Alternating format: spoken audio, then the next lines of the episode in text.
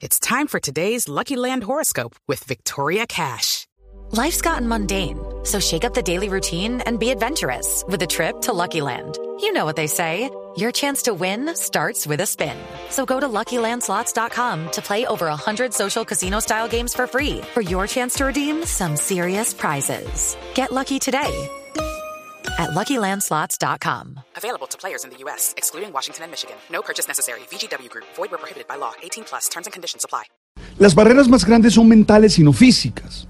Me gusta encontrar en la vida diaria personas que superan todas las adversidades. Personas capaces de enfrentar sus limitaciones de todo tipo e imponerse a ellas con decisión, inteligencia, fuerza interior y optimismo.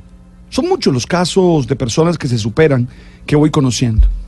De todas formas, también es mucho el camino que falta por recorrer para lograr que las personas con discapacidad sean vistas y tratadas como una parte activa de la sociedad.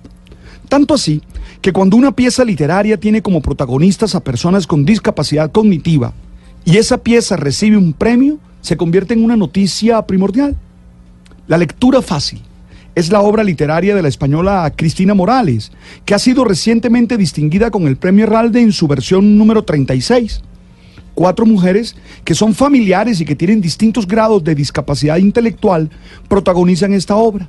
Su historia evidencia el machismo, la condescendencia, la impertinencia y las soluciones anacrónicas de un Estado que no las entiende del todo ese reflejo de la realidad que con sus propios matices incapacita aún más que la propia limitación, es la obra literaria que hoy pone de relieve un tema que muchas sociedades no terminan de resolver. Ese tema es cómo eliminar barreras y lograr ser un territorio para todos. La literatura ha dado poca cabida a voces protagónicas de este tipo, y aunque existe tradición literaria en torno a la locura, no es así respecto a lo que los castellanos denominaban el idiota o el tonto del pueblo, expresó la autora, mostrando a la vez una crítica a la literatura que no suele reflejar completa la realidad y una crítica a la cultura que etiqueta y discrimina a las personas con discapacidad. Quizá esta novela pueda promover de relieve la necesidad de tener discursos y decisiones más incluyentes y evitar posturas gubernamentales excluyentes. Colombia no tiene una cifra exacta de las personas con discapacidad. Ustedes saben que en el censo del DANE del 2005 hablaban de 2.624.898 personas con discapacidad, es decir, 6.1%. Desde el 2002, a través del registro de localización y caracterización de personas con discapacidad, se habían identificado 1.342.222 personas.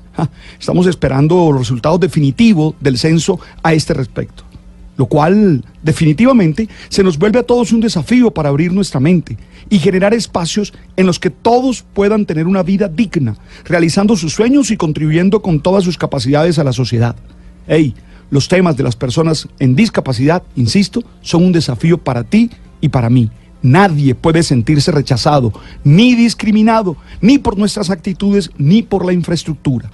Es el momento de tener un pensamiento unas actitudes y unas acciones incluyentes.